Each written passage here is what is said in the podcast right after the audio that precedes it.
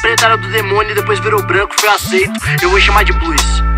É isso, entenda. Jesus é blues. Falei mesmo.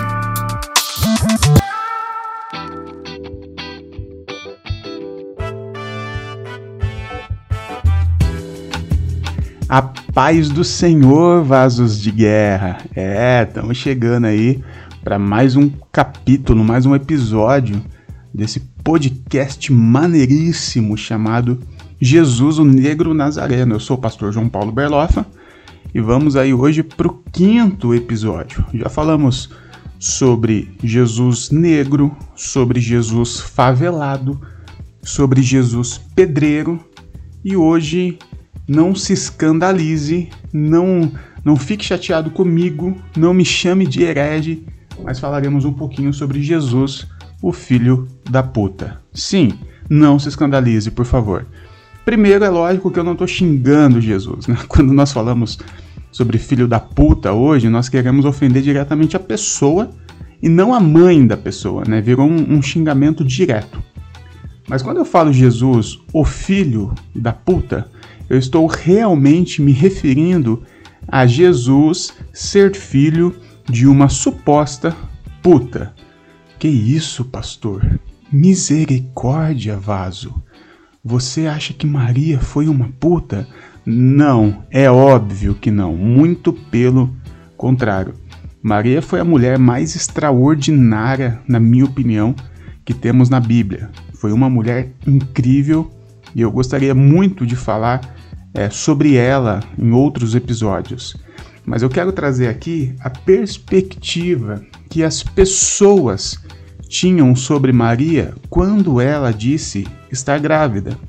Então, quando eu digo Jesus, o filho da puta, é porque era dessa forma que as pessoas enxergavam ele e enxergavam Maria por causa dos acontecimentos. Lembrando que nessa primeira parte, nesses primeiros episódios, eu estou dando um pano de fundo, eu estou contextualizando vocês sobre Jesus e sobre é, a forma que Jesus era, era visto. Né? Jesus era visto como o filho do pedreiro, Jesus era um homem negro, Jesus era da pior cidadezinha que existia, um favelado, e sim, Jesus era considerado o filho de uma mulher que tinha a moral colocado em, em prova, em xeque. Por que isso? Vamos lembrar o que, que aconteceu. Bom, Maria, essa mulher extraordinária, no capítulo 1, versículo 28 do evangelho que escreveu Lucas, diz o evangelho que ela recebe a visita de um anjo, né?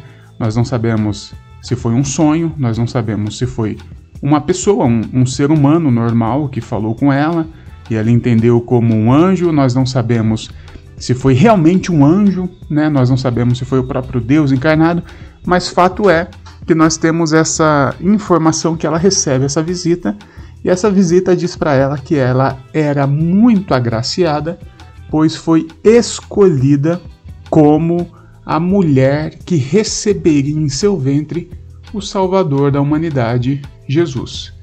Bom, Primeiro você tem que pensar que nós não estamos falando nem de uma mulher, nós estamos falando de uma menina. Quando Maria recebe essa visita, o, o Evangelho não diz isso, mas historicamente nós podemos afirmar que era uma menina de 12, 13, 14, 15 anos no máximo. Era uma menina, uma adolescente, uma pré-adolescente, que era a idade normal daquela época, daquela tradição onde as mulheres se casavam. Então nós estamos falando de uma menina que recebe essa informação: olha, você está grávida. Você está grávida do próprio Deus, você está grávida do Espírito Santo. Você consegue imaginar como ficou a cabeça dessa menina?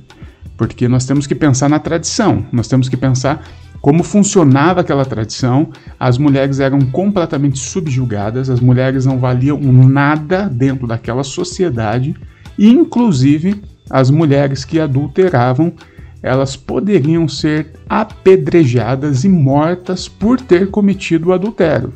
Você lembra muito bem do, do pessoal levando a mulher adúltera para Jesus para ser apedrejada. E Maria, ao receber essa visita, ao receber essa informação, ao aceitar esse convite, ela estava colocando em risco a sua própria saúde, a sua própria a sua vida, porque ela correria o risco sim se José quisesse de ser apedrejada. Então nós já começamos aí com a informação que essa mulher ela é extraordinária.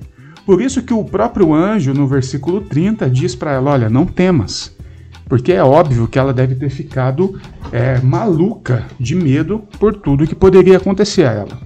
Bom, continuando a história, ela aceita essa, esse convite e, pô, imagina José agora.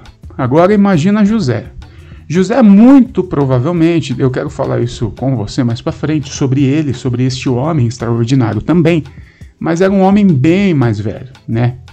Há umas há alguns estudos, há uma linha teológica que diz que José já vinha de um segundo casamento, provavelmente era viúvo, já tinha outros filhos, nós falaremos isso mais para frente. Mas estamos falando de um homem, um homem maduro, um homem vivido, um homem provavelmente que já tinha sido casado, sabe? É um homem vivido, não tem como é, enganar ele tão facilmente. E aí esse homem recebe a informação que a sua noiva, porque eles estavam desposados, né? O evangelho vai dizer isso, que eles estavam desposados. Algumas, algumas tradições diz que eles estavam casados, porém não tinham relações sexuais. Mas a tradução melhor ali do, do verbo é que eles estavam desposados. É como se fossem os nossos noivos, né? Eles estavam prometidos a casamento. E isso aconteceria muito em breve, porque esse desposamento durava no máximo 12 meses. Esse desposamento, né, esse período, era o período em que o homem tinha que juntar o dote. Quando o homem fazia a proposta ao pai da menina, falando assim: Olha, eu quero casar com a sua filha, ele tinha que, ele tinha que juntar um dote, ele tinha que juntar uma quantia de dinheiro para provar que ele podia sustentar aquela mulher. O dote também era pago pelo pai da, da, da mulher, mas o homem, o noivo, também tinha que juntar uma quantia em dinheiro para mostrar que ele podia trabalhar, que ele podia sustentar a menina, enfim. E isso durava 12 meses. O fato deles estarem desposados mostra que eles estavam às vésperas do casamento. José estava fazendo 12 horas no turno de trabalho para poder juntar essa grana. Eles já estavam é, contratando buffet para festa já tinha construído a casa, afinal José era um pedreiro. Tava tudo certo e aí a menina vem com essa conversinha fiada de que tá grávida do Espírito Santo. Ah, faça-me o favor, para cima de mim não, Maria. Sou homem, sou maduro, não me vem com essa conversa. Eu quero que você pense como era visto essa situação pelo José. O José falou: pô, a menina me traiu, meteu o chifrão em mim. E agora tá vindo com uma conversinha de que foi Deus. Só que José era um cara tão bacana, um cara tão é, acima da média, e falaremos somente sobre José em outros episódios, que ele não quer expor a Maria. E é óbvio, talvez ele também não queira se expor, mas com certeza ele não quis expor a menina, visto que se ele contasse para todos, ela seria apedrejada o José simplesmente resolve abandonar. Ele resolve abandonar Maria, o lugar onde ele mora, a casa que ele já tinha construído, ele abandona tudo e, e vai embora. E aí ele recebe a visita lá do mesmo anjo dizendo: Olha só, José, volta, porque a Maria não está mentindo, a Maria está falando verdade. E aí ele volta e você sabe toda a história. Bom, é, não quero muito entrar nesses detalhes, falaremos sobre José e essas questões mais para frente. Mas o que eu quero que fique muito claro na sua cabeça é como aquela sociedade via a Maria. Lembrando, Maria nasceu e cresceu em Nazaré, a cidadezinha que depois Jesus também ia crescer. É, se você voltar lá no episódio de número 3, se eu não me engano, eu falei muito sobre Nazaré e como, como era aquele, aquela sociedade, aquele lugar. Lembra que eu falei que ali tinha no máximo, era um vilarejo de no máximo 400, 500 pessoas. Todo mundo ali era parente, primo, tio, no máximo um amigo muito próximo. A cidadezinha tinha no máximo um quilômetro de extensão. Todo mundo se conhecia pelo nome.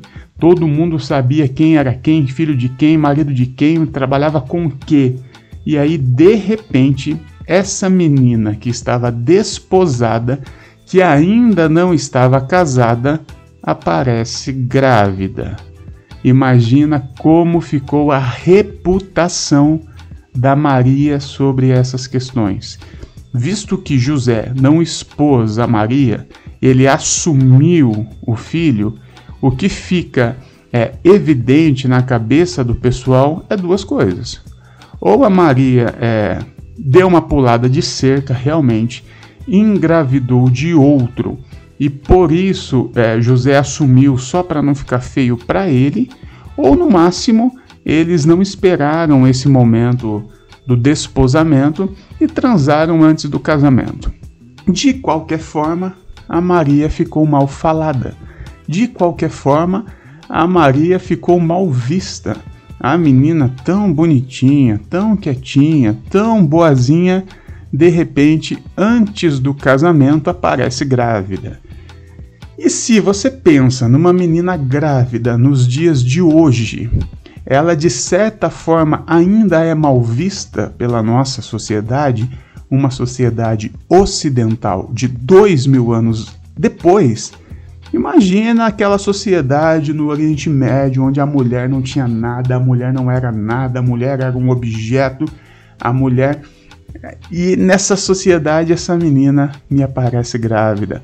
Ah, faça-me um favor, né? Essa menina é uma vagabunda. Essa menina é uma puta. E é por isso que Jesus ele cresceu com essa com esses olhares para ele. Pô, Jesus negro, um pedreiro, favelado, filho daquela puta, lembra da Maria? É, Maria, pô, Maria apareceu grávida. Maria apareceu grávida antes do casamento. E não sei não, hein? Acho que nem é filho do José não.